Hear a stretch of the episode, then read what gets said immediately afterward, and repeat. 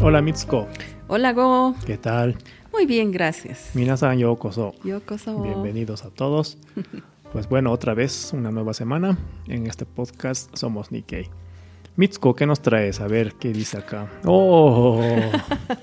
Complicado el tema, No, pero... está bonito. Mitsuko va a hablar de Hasekura Tsunenaga.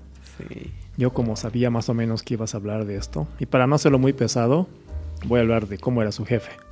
Muy bien, muy bien. Ya. Sí, y va a ser bonito porque se va a Sí. juntar el, el tema. Ok, Mitsuko. Bueno, Adelante. gracias. Em, hace unos podcasts atrás, recordarán, y si, y si no lo han escuchado, por favor, escúchenlo. Eh, hablamos sobre los primeros contactos entre Japón y España de la corriente Kuroshio. ¿no es cierto? Sí, sí. Eh, también conocida, como se habló en ese momento, la corriente de Japón, como habló Go. Ya. Eh, ahora eh, voy a hablar un poquitito de Hasekura Tsunenaga, Ok. que fue uno de los que, bueno, hizo una travesía Ajá. muy interesante, Sí. ¿no? Siendo eh, con algunas eh, ideas muy, muy interesantes también de su jefe, Ya, su jefe. era Date. Date. Sí, date Masamune. Exacto. ¿No? Sí. A ver, ¿quién era eh, Hasekura Tsunenaga? Él nace en 1500, estamos hablando de esa Ujú. época, 1571, Ya. y era un noble samurái del dominio de Sendai, Ya. ¿ya? Al servicio de, da- del daimyo Date Masamune. Ok. Eh, me pareció interesante este dato porque ustedes saben que los eh, del grupo de samurái tienen un escudo, ¿no? Eh, Se llama Komon, ¿no? Tienen el kamon. El kamon, perdón. Sí. Y de él era, a ver, nos podemos imaginar una esvástica budista, Ajá. ¿no? Así, esvástica budista, Sí. se van a acordar, budista, Ok.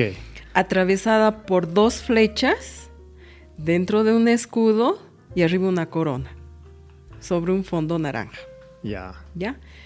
Tú Eh, haces énfasis en budista. Sí, sí, sí. Ya, ok, ya. ¿Ya? Eso después se van a acordar Muy por qué. bien. Ya. En 1613, su, pa- su padre. Hasekura Tsunenari, fue acusado de corrupción Ya. y condenado a muerte. Su feudo ¿no? fue confiscado y su hijo debería, o sea, eh, Hasekura Tsunenaga, debería haber sido ejecutado con él. Date, sin embargo, le dio la oportunidad de redimir su honor y lo puso al frente de una embajada a Europa, a lo cual obviamente aceptó ese,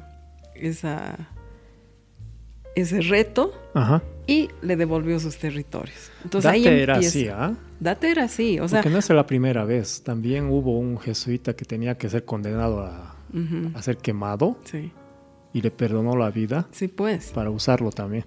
exacto. Entonces, No, era- si se fijan, Como que era así, ¿no? Este señor. claro, o sea, era, maniobraba muy bien, ¿no? Mm, sí, sí, o sí. sea, sí. ya, yo te perdono por lo que ha hecho tu, pa- tu padre, o ni siquiera él, ¿no?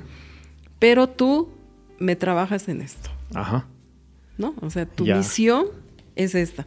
Complicadísima la misión. Ya. Claro, eh, solamente para aclarar, cuando decimos embajada, Sí, no crean que van a instalar sí. una oficina. No, no, no, no.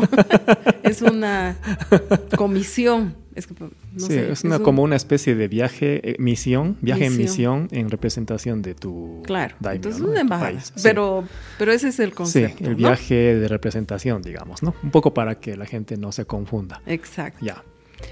Entonces, el objetivo de, este, de esta embajada era discutir acuerdos comerciales con la corona española y reunirse con el Papa en Roma. A ver, el jefe, Date Masamune, El jefe, el jefe. el jefe, jefecito, mostró, obviamente, por intereses, una gran disposición a acoger la religión católica en sus dominios. Ya. Es más, en su carta al Papa le Ajá. escribió así- algo así, ¿ya? Te ofrezco mi tierra como base de tu obra misionera. Enviadnos tantos padres como sea posible. Ya. ¿No? Una forma de atraer. De atraer, la ¿no? Entonces la Papa. atención, pero del fondo era el acuerdo comercial. ¿no? Ok. En esa época el shogun de, de, de momento decidió construir un nuevo galeón que lo llamó Datemaru Ya. por los japoneses y San Juan Bautista por los españoles, Ok. el galeón, ¿no? Ya. Y fue construido en 45 días. Eso sea, es rápido. rapidísimo, Ya. ¿no? Eh, bueno, como dijimos, Date lo nombra a, a Tsunenaga a dirigir la misión y Ajá. zarpan un 28 de octubre de 1613, Ya. rumbo a Acapulco primero, Ah, Como explicamos, ¿no? La Sí, corriente la es la que empuja naturalmente hacia allá, ¿no? ¿no? Sí. En este, en este galeón iban 180 personas, más o menos, 10 samuráis del shogun, Ujú. 12 samuráis de Sendai, o sea, del Date, Ujú. 120 mercaderes, Ya. marineros y sirvientes japoneses Ya. y unos 40 españoles y portugueses. Wow. wow. Un montón de gente. Montón de gente. Ajá. Bueno, el barco llega el Acapulco el 25 de enero de 1614, Ya. Después de tres meses tres en el mar. meses. Sí. Y después de dos meses en Acapulco, el 24 de marzo de 1614, eh, Hasekura entra a la Ciudad de México Ya. y se instala en una casa junto a la iglesia de San Francisco y se entrevista con el virrey. Ya. De Nueva España, ¿no? Sí, Sí. pero en México, ¿no? Claro. Y le explica que se va a entrevistar con el rey Felipe III en, en España para ofrecerle la paz y obtener permiso para que los japoneses vinieran a México a comercializar. Ok. En el interín, el 9 de abril del mismo año, 20 japoneses fueron bautizados. Ya. 22 más el 20, el 20 de abril por el nada menos y nada más el arzobispo de México. Claro, la máxima autoridad eclesial, digamos. Sí, ¿no? De- pero muy, o sea, Sí. generó mucho impacto eso, ¿no? Ya. Que era don Juan Pérez de la Serna Ya. en la iglesia de San Francisco que estaban al lado, ¿no? Hasekura no se bautizó en ese momento, esperó a ir a Europa para irse a bautizar, porque esto también tenía sus razones, ¿no? De Ya. impacto, ¿no? Ya. Partieron después eh, desde Veracruz, o sea, se fueron a Veracruz. Claro, hacia el otro lado, Hacia el otro lado. de la tierra para ir al otro mar, digamos. ¿no? Exactamente. Y cambió de barco en La Habana, Cuba. ¿Ya? Hasekura entró a Sevilla en octubre de ese año. Y en ese momento, eh, cuando entró, la acompañaban 30 japoneses. ¿Te imaginas eso? Es como en la película, ¿no? El último samurái. Con espadas, su Ya. capitán de guardia, 12 arqueros, ¿no? Con sus lanzas y espadas de ceremonia. Ya. O sea, viene un- mucho impacto, ¿no? De, de entrada, me imagino. Además, vestidos de, uff, Ya. ¿no? Se reúne con el rey Felipe III en Madrid después, ¿no? O sea, el 30 de enero. Hasekura en ese momento fue bautizado por el capellán personal del rey Ya. y rebautizado como don Felipe Francisco Hasekura. Ya. Es un nombre en español. Y dicen que el duque el de Lerma, que era el principal administrador del reinado de Felipe III, fue designado su padrino, Ya.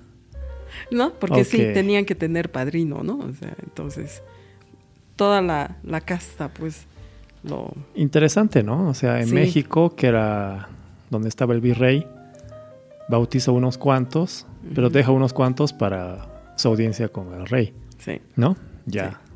Y él...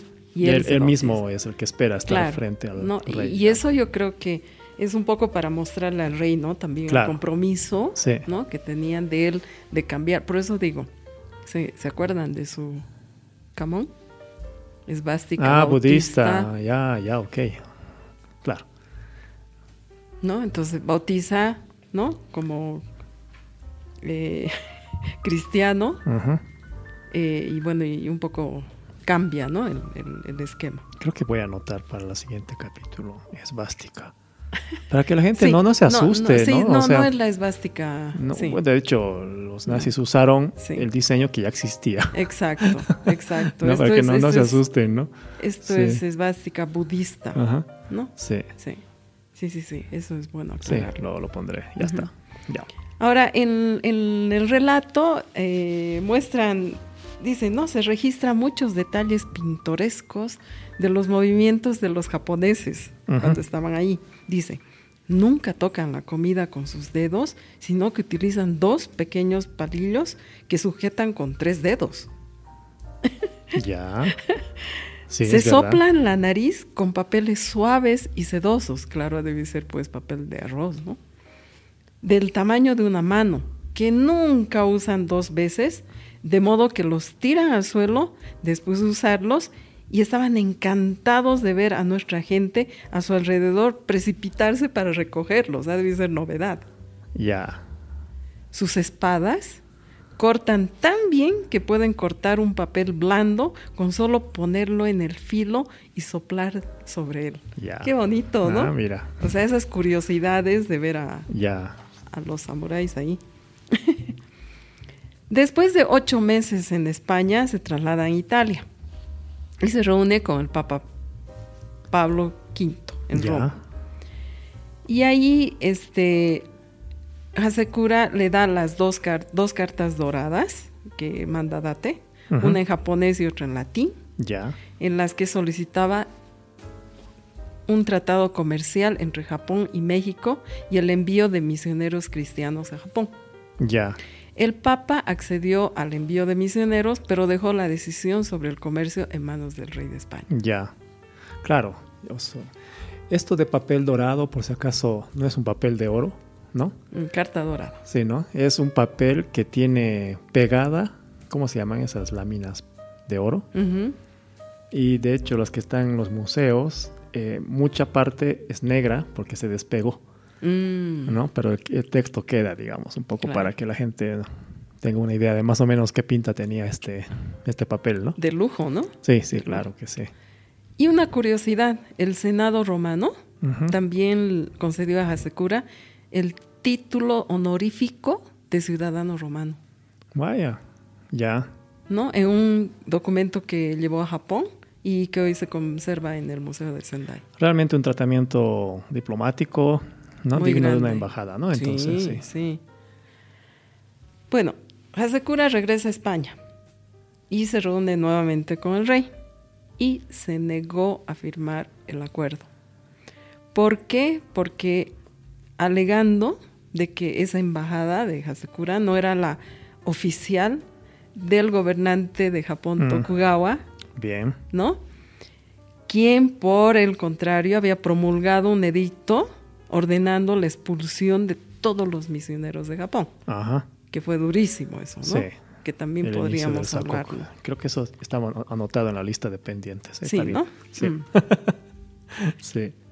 Eh, como hablaste en, un, en el anterior podcast, Ya. algunos japoneses, ¿no? Permanecieron en España, en una localidad cercana a Sevilla, Corea del Río, Corea del Río, sí. donde sus descendientes siguen utilizando hasta hoy el apellido Japón, Así es. Sí. originalmente Hasekura de Japón Eh, y otros. y otros. Sí. ¿No? Pero es que el apellido se, se ponía Japón nomás, ¿no? Claro. Sí. ¿no? O sea, del grupo, ¿no? Sí, Original sí. del grupo. Bueno, cuando Hasekura retorna a Japón, par- parte de Sevilla hacia México en junio de 1617, después de dos años en Europa. O sea, misión larga, ¿no? Sí. En México permanece cinco meses y finalmente llega al puerto de Nagasaki en agosto de 1620. Ya. Cuando llega a Japón, Japón había cambiado drásticamente. Claro, el mismo hecho de que lo obliguen a ir hasta Nagasaki es un ejemplo de eso, Sí. ¿no? Y Sí. aquí está el tema del sakoku que vamos a hablarlo en algún Eh, sí, momento. exactamente, ¿no? sí. Eh, hay, hay un relato que dice que dos días después del regreso de Hasekura a Sendai se promulga un edicto de tres puntos contra los cristianos. Primero, que se ordenaba a todos los cristianos abandonar su fe. Sí, sí. ¿No? De acuerdo con la guerra, regla perdón, de Shogun. Y para aquellos que no lo hicieran, serían exiliados si eran nobles y asesinados si eran ciudadanos, campesinos o sirvientes. Claro, plebeyos. Ajá. Segundo, que se daría una recompensa por la denuncia de cristianos ocultos. Tercero, que los propagadores de la fe cristiana debían abandonar el feudo de Sendai o de lo contrario abandonar su religión. Sí, hubo toda una persecución, ¿no? Total. Sí. Ya lo explicaremos cuando hablemos Sí, de del Sakoku. Esto, esto lo puse acá porque Es importante es para el entender momento el- de Hasekura de cuando llega ¿no? a Claro. Sendai, Sí. o sea, su lugar, ¿no? Donde Sí. estaba el Date, su jefe Date, Su jefe. su jefecito Date. Hasekura muere de enfermedad según fuentes japoneses y cristianos, ¿no? Pero en 1622, pero no se sabe con certeza dónde está su tumba. Ah, sí. Mm. Ah, mira, ya. O sea, ¿dónde están sus restos? Ajá. Hay dos tumbas. Hay Ya. una en el templo budista, Ya. budista de Miyagi, y otra está en otro, en otro también templo budista en al norte, ¿no? De Sendai. Ya. Entonces no se sabe exactamente. Parece. que no se Entonces, eh, hipótesis, es posible que haya retomado la, la religión budista. ¿no? Probablemente. Sí. Si no, no lo hubieran podido. enterrar Otra es que para imagen, Claro. ¿no? Tal Claro. vez para dar esa señal pudo haber sido así, no lo sé. Ya. ¿Por qué? Porque los privilegios de la ja- familia Hasekura fueron pues rescindidos Mm, seguro. por este tema, ¿no? Y sus pertenencias confiscadas, ¿no? En 1640 se confiscaron alrededor de 50 objetos cristianos que él tenía, como cruces, rosarios, togas, pinturas, ¿no? Que, bueno, se mantuvieron en custodia eh, en Sendai y fueron redescubiertos después, ¿no? Donde sí. ahorita está en el museo de, de la ciudad de Sendai. Por ¿no? eso no hay esa evidencia de que realmente haya retomado. ¿no? Exacto, es que no se sabe, Claro. ¿no? Lo interesante es que esta misión de Hasekura eh, generó mucho impacto y hay muchas estatuas, por ejemplo, en las afueras de Acapulco, en México, a la entrada de la bahía de La Habana, en Cuba, obviamente en Corea del Río, en España, en la iglesia de Civitavecchia, en Italia, y en Tsukinora, cerca de Ishinomachi, en Japón. Ishinomaki. Sí, y en un parque de Manila, Filipinas. Ya. ¿no? Que también fue. En el puerto de Ishinomaki, donde partió inicialmente Hasekura, se estableció un parque temático, Ya. ¿no? Donde se describe toda esta, Esta- historia, esta ¿no? Y, y hay una réplica del galeón. Ah, mira. No, tengo que ir ahí. Sí, tenemos que. Sí. Ah, mira. Súper. Excelente. Hasta ahí llego. Es Oye, mucho gracias. más, ¿no? No, es bien interesante. sí, Algún rato los continuaremos con la historia. Excelente. Oye, gracias, Ahora tú, Mitsuko. al jefecito. Al jefe. Pues bueno, yo no voy a hablar de historia. ¿No? Es- ya tú has mencionado toda la importancia que tiene esta embajada para las relaciones de Japón con España y también con México, por supuesto. ¿No? Eh, yo voy a hablar del jefe de Hasekura, que era Date Masamune, pero no desde un punto de vista de la historia, sino cómo era su apariencia física. Que es interesante. ¿ah? Sí, muy interesante. Es muy interesante. Ya. Eh, Date Masamune eh, era el daimyo, el jefe de Hasekura, Hasekura. eh, en, en este periodo ¿no? de Azuchi Momoyama, a comienzos, eh, antes del periodo, bueno, a comienzos del periodo Edo, más bien dicho, ¿no? Él es la figura emblemática de Sendai. Totalmente. ¿No? Dices, Todo dices es Sendai Date. y dices Date. Date, ¿No? Dices Date y dices Sendai. Sí. Sí. To- todo es la figura de Date. claro, porque era el gran señor de Sendai, ¿no? Es Sí. más el, el, sim- el- que es la mascot, mascotita, hay una mascotita que es un eh, onigiri, Ya. es un de arroz, pero con el, Con- con su el casco. casco de Date. Ya. Sí, también voy a hablar de eso y te voy a mostrar algunas fotos. No, está súper. De hecho, es muy importante decir que su casco también es bien representativo, Sí, ¿no? Sí, sí, sí. Eh, hablaste ya de cómo envió a Tsunenaga, ¿no? Y era de estas personas que era muy, muy inteligente, Mm, aparte de buen militar. sí. Eh, tú hablaste cómo le perdonó la vida.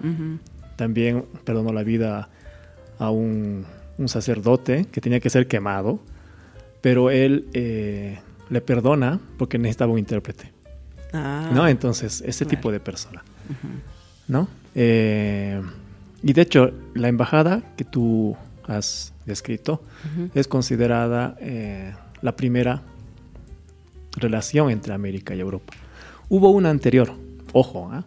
para los que son así un poco perfeccionistas de esto, unos 30 años, an- 30 años antes hubo una embajada de Tensho cuando se envió a dos jóvenes emisarios a España Mm, pero algunos no la consideran una embajada como tal, eh, arguyendo que Japón todavía no se había unificado, mm, ¿no? que es correcto, Claro. que es correcto, Sí.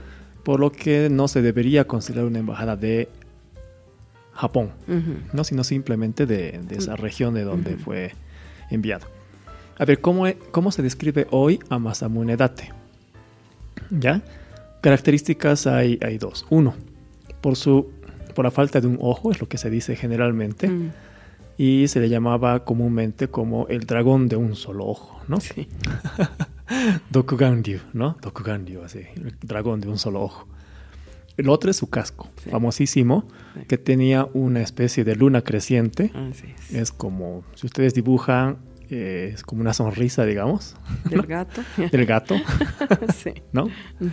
Eh, y a mí me encanta la asimetría que tiene esta luna, ¿no? Mm. Es, no es centrada, No. sino que está un poco Mm. desviada hacia un lado, ¿no? Es, Sí. es- es- es hermosa, sí. Sí.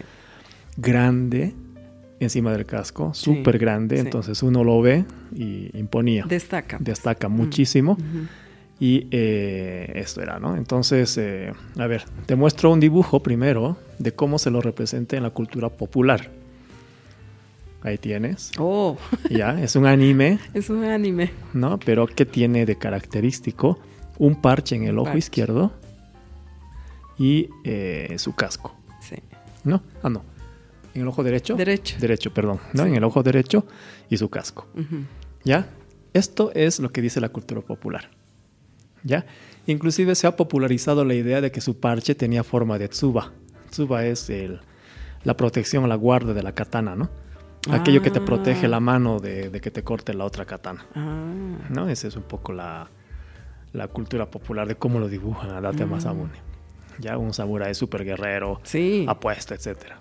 Imponente. Sí. Sin embargo, no hay evidencia clara de que usaba un parche.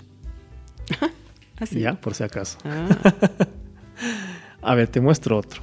Este es un dibujo que está en un museo en Sendai. ah, sí, lo vi. Seguramente lo viste. Sí. Clásico de, de Date Masamune, Sí. ya entrado en edad. Eh, ya no está como samurái, sino como señor, Sí. ¿no? Y con su, con su atuendo más elegante. Y uno de sus ojos algo cerrado, pero no está con parche. Más pequeño que el Sí, otro, ¿no? más pequeño Mm. que el otro, pero sin parche. Ah, por eso yo no sabía que no. No me di cuenta. No te diste cuenta que había parche, porque eso es de Sí. la cultura popular. Ah. Cuando ves animes, cómics, todo es con el parche, Mm, ¿no? Y cuando hacen caricaturas de él, pones el parche y dices, ah, date, date, ¿no? mm. Si juegan Pictionary en Japón, tal vez esa es una buena manera. Pero este no tiene. Y se dice que él decía, cuando me dibujen, quiero que mi retrato tenga dos ojos. Ah. Todavía surge la duda si es que tenía o no ese ojo. ah. ¿No? Ok. Este es, eh, seguramente lo has visto, Ah, es sí. la estatua de Date en foto. Sendai.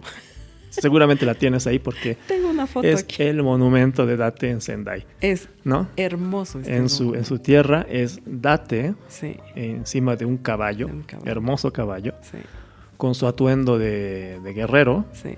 y su casco.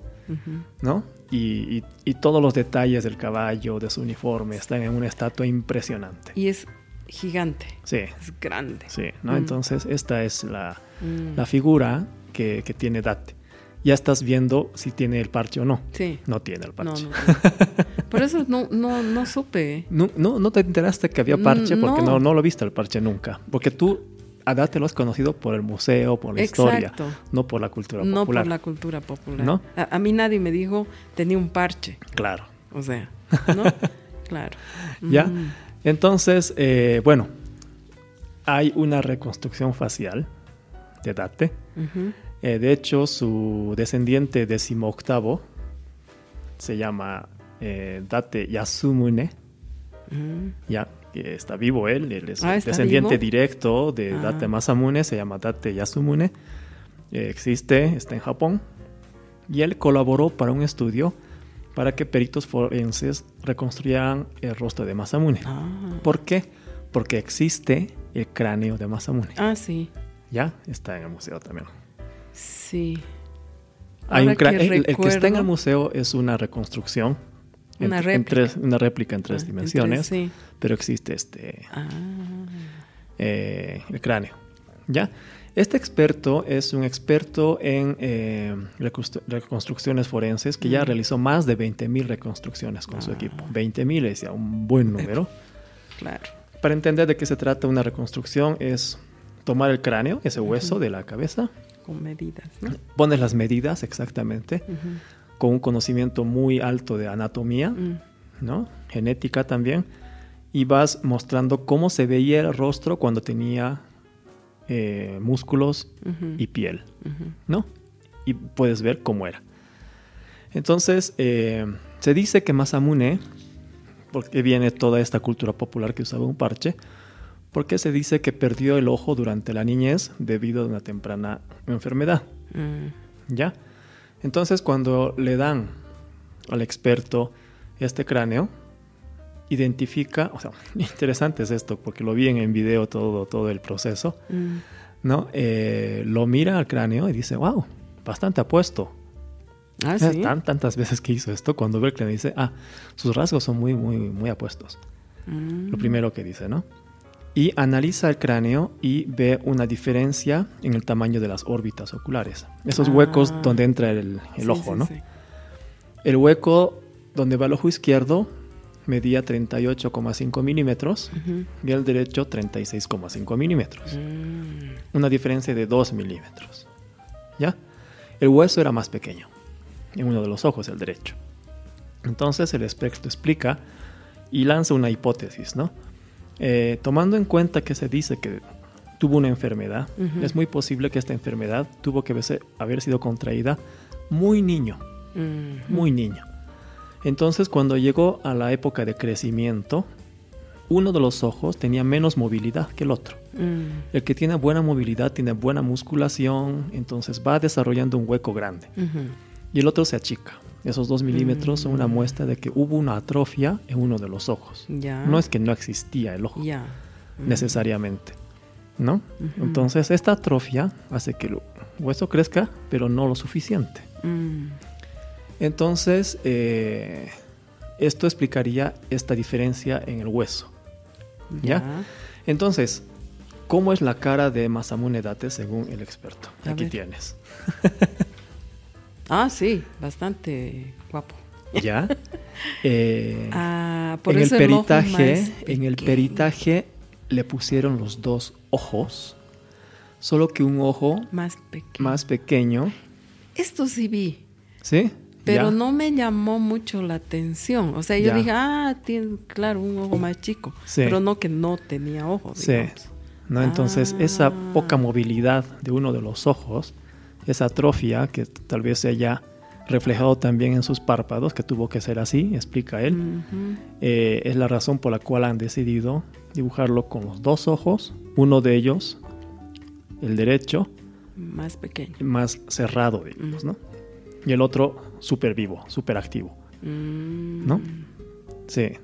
Ahora, si comparas esta foto que estás viendo, esa es una cerámica, ¿no? Sí. De una representación en tres dimensiones de su rostro, Sí. con el que está en el museo, notarás que no tiene grasa en el cuello.